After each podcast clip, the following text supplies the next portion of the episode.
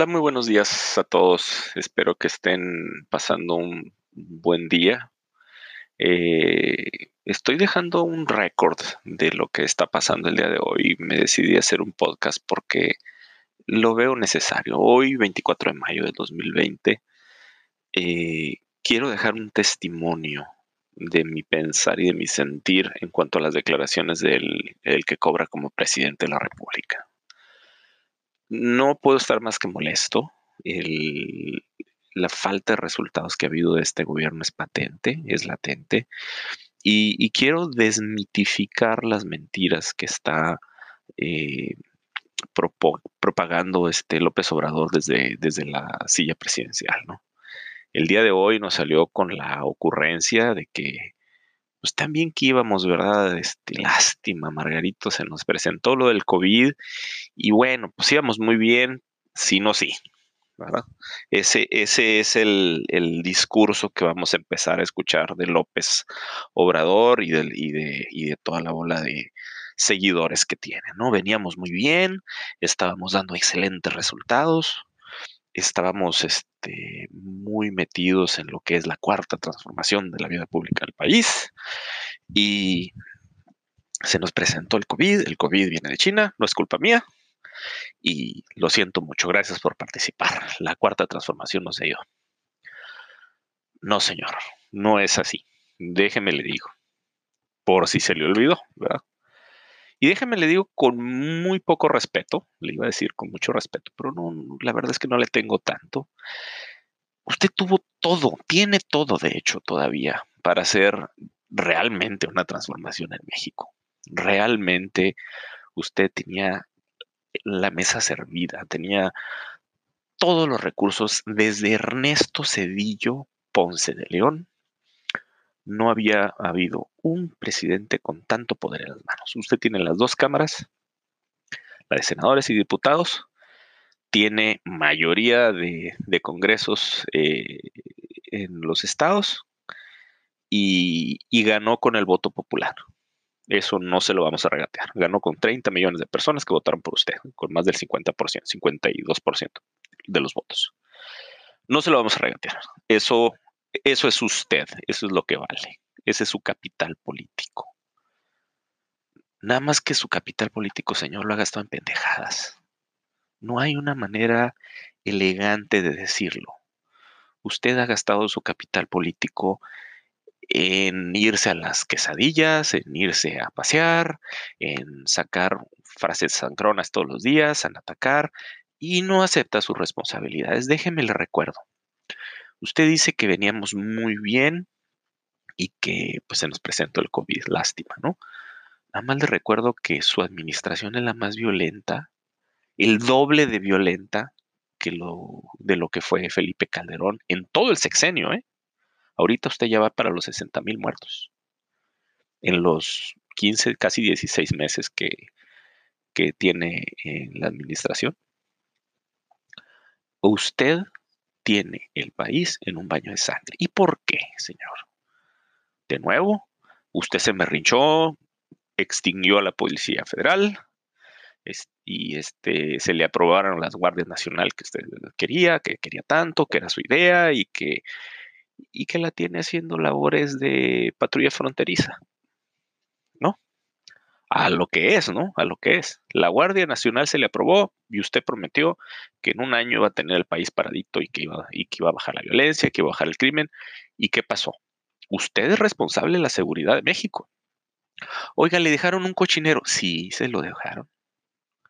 ¿Era un cochinero lo que le dejó Peña Nieto? Pues a lo mejor sí. Pero el responsable es usted. ¿Y qué hizo? Echó al ejército para los cuarteles, les prohibió este, eh, arrestar a criminales. Ahora hacen sentido los, los abrazos y no los balazos, porque ya le pidió al ejército que fuera a las calles de nuevo, ¿no? La violencia, señor, es responsabilidad de usted y nada más que de usted. El ejército, las Fuerzas Armadas tienen el monopolio de la fuerza y usted es el comandante supremo de las Fuerzas Armadas. Usted está dando malos resultados en violencia, en crimen No es de que el COVID me vino a arruinar este, el panorama de violencia en México. No, señor. Esto ya estaba mal y podrido desde, desde antes que llegara el COVID-19. Bien, vamos, vamos al siguiente punto, la educación. Usted se comprometió en tener un mejor sistema educativo, en derogar la mal llamada reforma educativa, que sabe que yo creo que es de las pocas cosas buenas que hizo Peña Nieto, porque le quitaba el poder a la gente. La gente es un saco de alacranes, señor, y con eso usted se fue a acostar a la cama. Usted consiguió un montón de votos este, en Michoacán, en Guerrero, en Oaxaca, de la gente, porque usted les dijo que se comprometió a que iba a, este, a derogar la reforma educativa, como ya lo hizo. ¿Y qué pasó? Pues vienen las, las malas mañas, ¿no? De la gente de nuevo, ¿no? Pues vamos a, la venta de plazas, vamos a heredar la plaza del papá para el hijo, vamos a, quitar las evaluaciones a los profesores, por el amor de Dios. Los profesores que evalúan a todos los niños de nuestro país no van a ser evaluados. Y si tenemos un loco ahí, una persona que es completamente incapaz, así como usted, lo que pasa es que a usted le gusta la ineptitud. Eso es lo que a usted le gusta a final de cuentas, ¿no? Entonces la educación se las dejó en las manos a la gente y luego a la que tenía este guardada Peña Nieto, otra de los pocos aciertos que tuvo, meter al bote a Elvester, usted ya la dejó salir, ¿eh? Y esa no es de que, ay, es que me armaron mal el expediente. La PGR, usted tiene a su, a su cuate ahí, este, Gersmanero, pudo haber puesto un amparo, puedo, pudo haber hecho mil cosas, pero de nuevo, ¿qué? Usted se fue a la cama también con, con el sindicato de, de profesores con el partido que representa el sindicato de profesores y, le ayudaron a ganar la, elección. El compromiso era que sacara a la profesora, ¿no? Allá anda la, profesora Elvester, ya fuera, ya recuperó su fortuna, gracias a usted, ¿no? Entonces la educación ya estaba mal desde antes del COVID. Eso lo quiero dejar muy claro. Ahora nos vamos a pasar al, al tema más candente, al que a usted no le gusta, y al que, aunque usted no quiera, se lo vamos a medir. ¿No? Vamos a hablar de economía, señor presidente. El aeropuerto, la cancelación del aeropuerto, insultar a los empresarios un día sí y otro también, empezar una campaña de terrorismo fiscal. ¿Qué es eso de mandarle una lista de, deudores fiscales al Consejo Coordinador Empresarial? Pues que no tiene usted al SAT para, para recaudar. El SAT es responsabilidad también de ustedes, de la Secretaría de Hacienda. ¿O qué? ¿El secretario de Hacienda está de florero? Cancelar obras por sus tanates, señor, como la cervecería de Mexicali. A ver si a Bonilla se le, se le prende el foco. Son cuatro mil empleos directos, señor, y son once mil empleos indirectos ahorita que se le van a perder como dos y medio millones de empleos en el país, ¿de verdad va a tener usted el tamaño y el coraje para cancelar una obra que va a traer divisas, que va a traer empleo? ¿En serio? ¿En serio? ¿De verdad? Eso, eso genera más que desconfianza, ¿eh? Eso no es otra cosa, ¿no? Los parques eólicos, a ver, ¿cuándo se había visto que le mandaran una carta a la secretaria o al secretario de, Energía por la cancelación de los parques eólicos. ¿Y sabe qué es eso? Es fruto de su terquedad. Lo voy a ligar como lo puse en un hilo en Twitter. Es fruto de la terquedad de usted querer seguir operando Pemex. Porque Pemex es un elefante blanco también para usted y que usted tiene mucho orgullo y que cree que lo va a salvar. No, señor. Pemex es un, es un animal artrítico reumatoso que nada más nos está dejando pérdidas. Ya estaba el fondo de contingencia económica gastado. Usted ya se lo había gastado en pendejadas. En pendejadas. Ya se había gastado el fondo de contingencia en la refinería, en pagar las deudas, en cancelar los contratos del aeropuerto de Texcoco, que nada más ahí, déjeme le digo, tiene usted 6 billones de dólares, 6 mil millones de dólares. Parados, echándose a perder, nomás por sus pantalones, o sea, echando mentiras de que era corrupción y luego dijo su secretario de, de comunicaciones y transportes que no, que no era cierto que no había corrupción, y usted dice que sí, pero que no, y es que el lago, pero el lago no existe, y ahora Santa Lucía, Santa Lucía va a salir más caro, ahora se le atravesaron 60 mastodontes ahí, 60 este, eh, osamentas de, de prehispánicas también. ¿Qué va a hacer, señor, para reactivar la economía? Porque la economía ya había caído en depresión ya estábamos en una depresión técnica a partir del año pasado, antes del COVID. No me le esté echando, echando la culpa al COVID. ¿eh? No, no, me, no, no es eso. No va por ahí, señor. Usted, ahora ya con la crisis y también de sus pantalones, decidió apoyar solamente a una pequeña parte de la población. Oye, es que vamos a apoyar a los más pobres. Qué bueno, Señor, que usted tenga tan buen corazón. Pero ¿sabe qué? ¿Sabe qué? Se equivoca. Fíjese nada más, según las cifras del INEGI, las micro y pequeñas empresas representan el 95.4% de las empresas del país.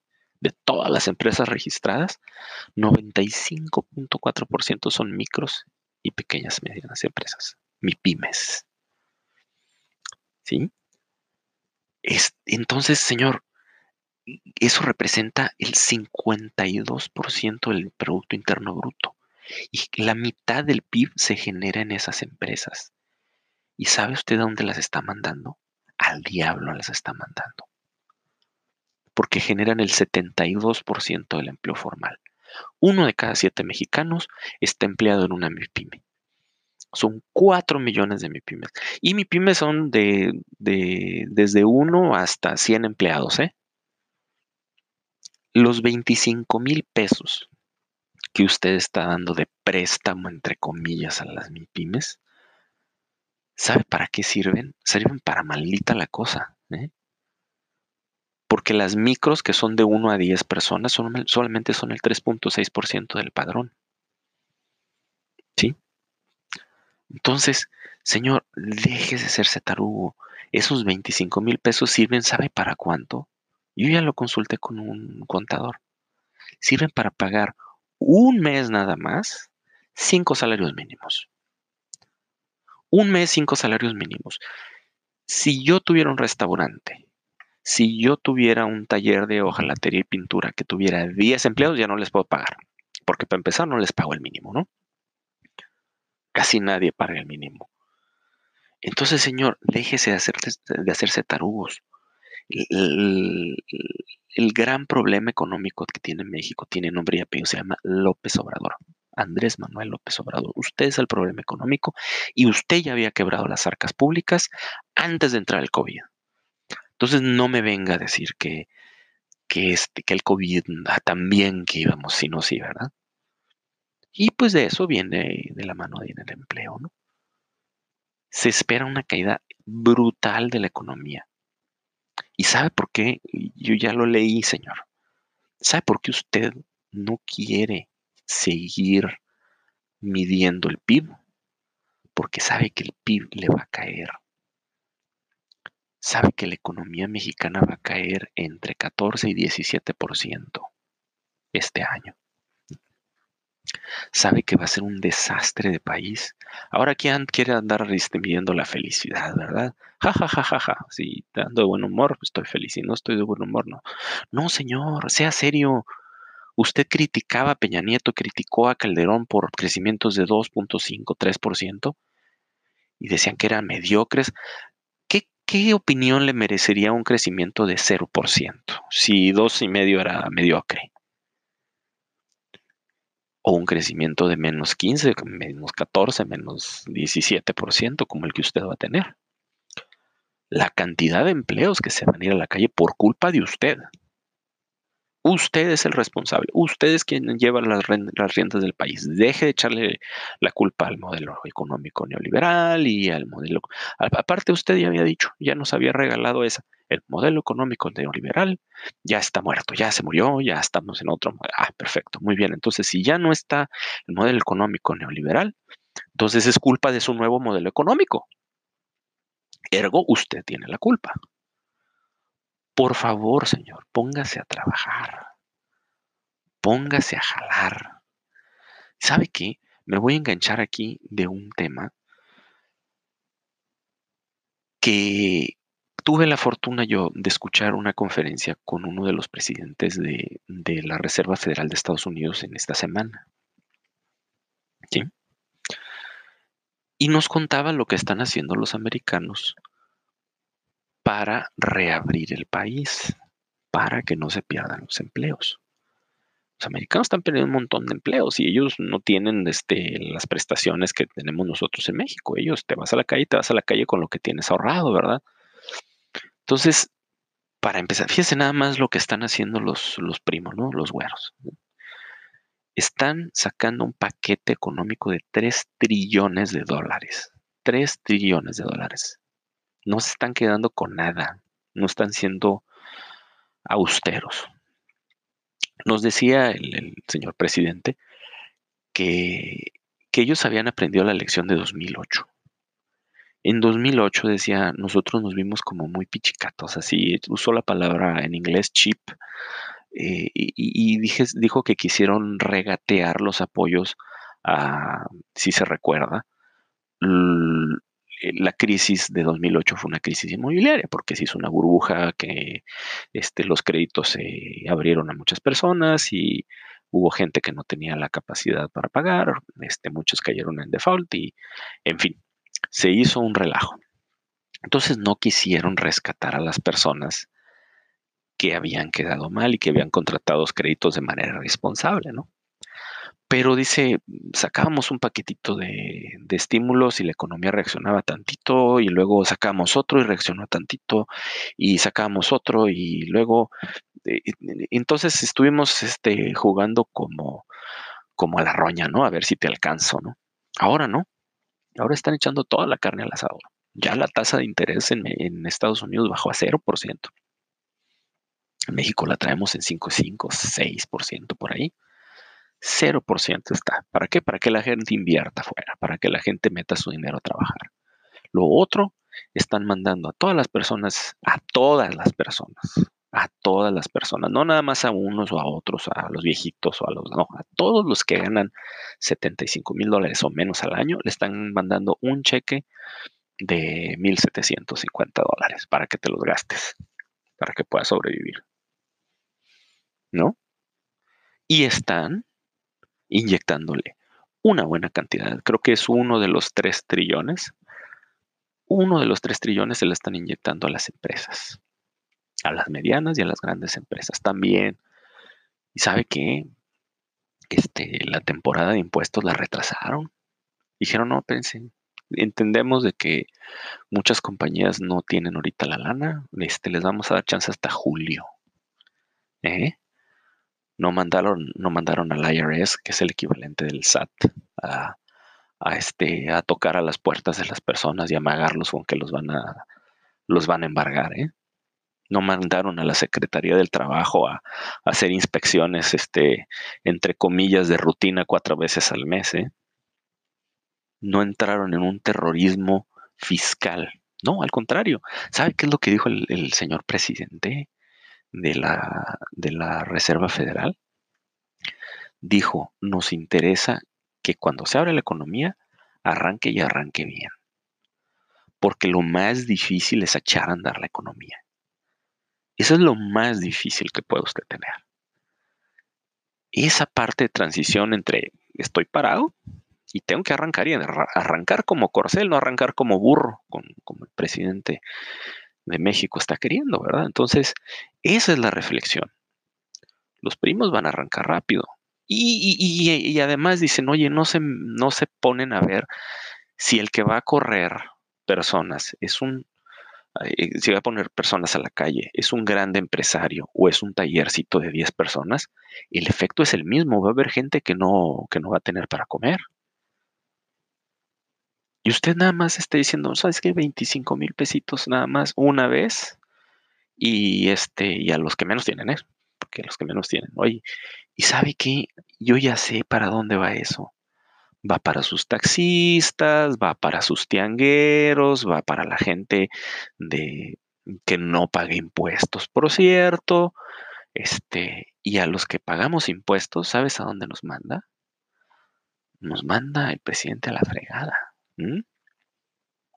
Entonces esa reflexión se la, quiero, dejar. Ya por último, no me quiero despedir sin hacerle una pregunta al señor presidente. Estamos en el top 10 de las muertes diarias por COVID-19. Estamos por ahí el número 4. Y el loco de Hugo López Gatel ya dijo que en ocho días se reabre la economía, se, abre, se reabre el país y se acaba la, este, el quedarse en casa y no sé qué.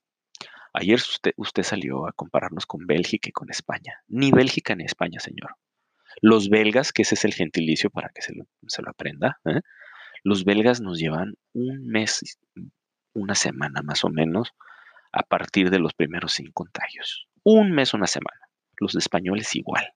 No puede usted comparar el momento de la curva en el que estamos nosotros ni con Bélgica ni con España. Ellos ya están abajo. Ellos ya plancharon la curva. Ellos ya domaron la pandemia, así como usted dice, señor presidente. ¿eh? No nos podemos comparar porque no estamos en el mismo momento, no son, no son eventos concurrentes, no están, no están avanzando las enfermedades al mismo ritmo.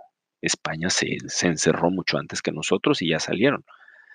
¿Se van a animar de verdad a abrir el país en el puro pico de la pandemia, ¿de verdad van a tener ese coraje y ese valor? ¿De verdad?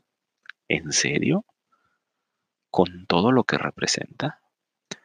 Porque un segundo brote, así de brutal como puede ser, nos va a matar a miles, a lo mejor hasta cientos de miles, señor.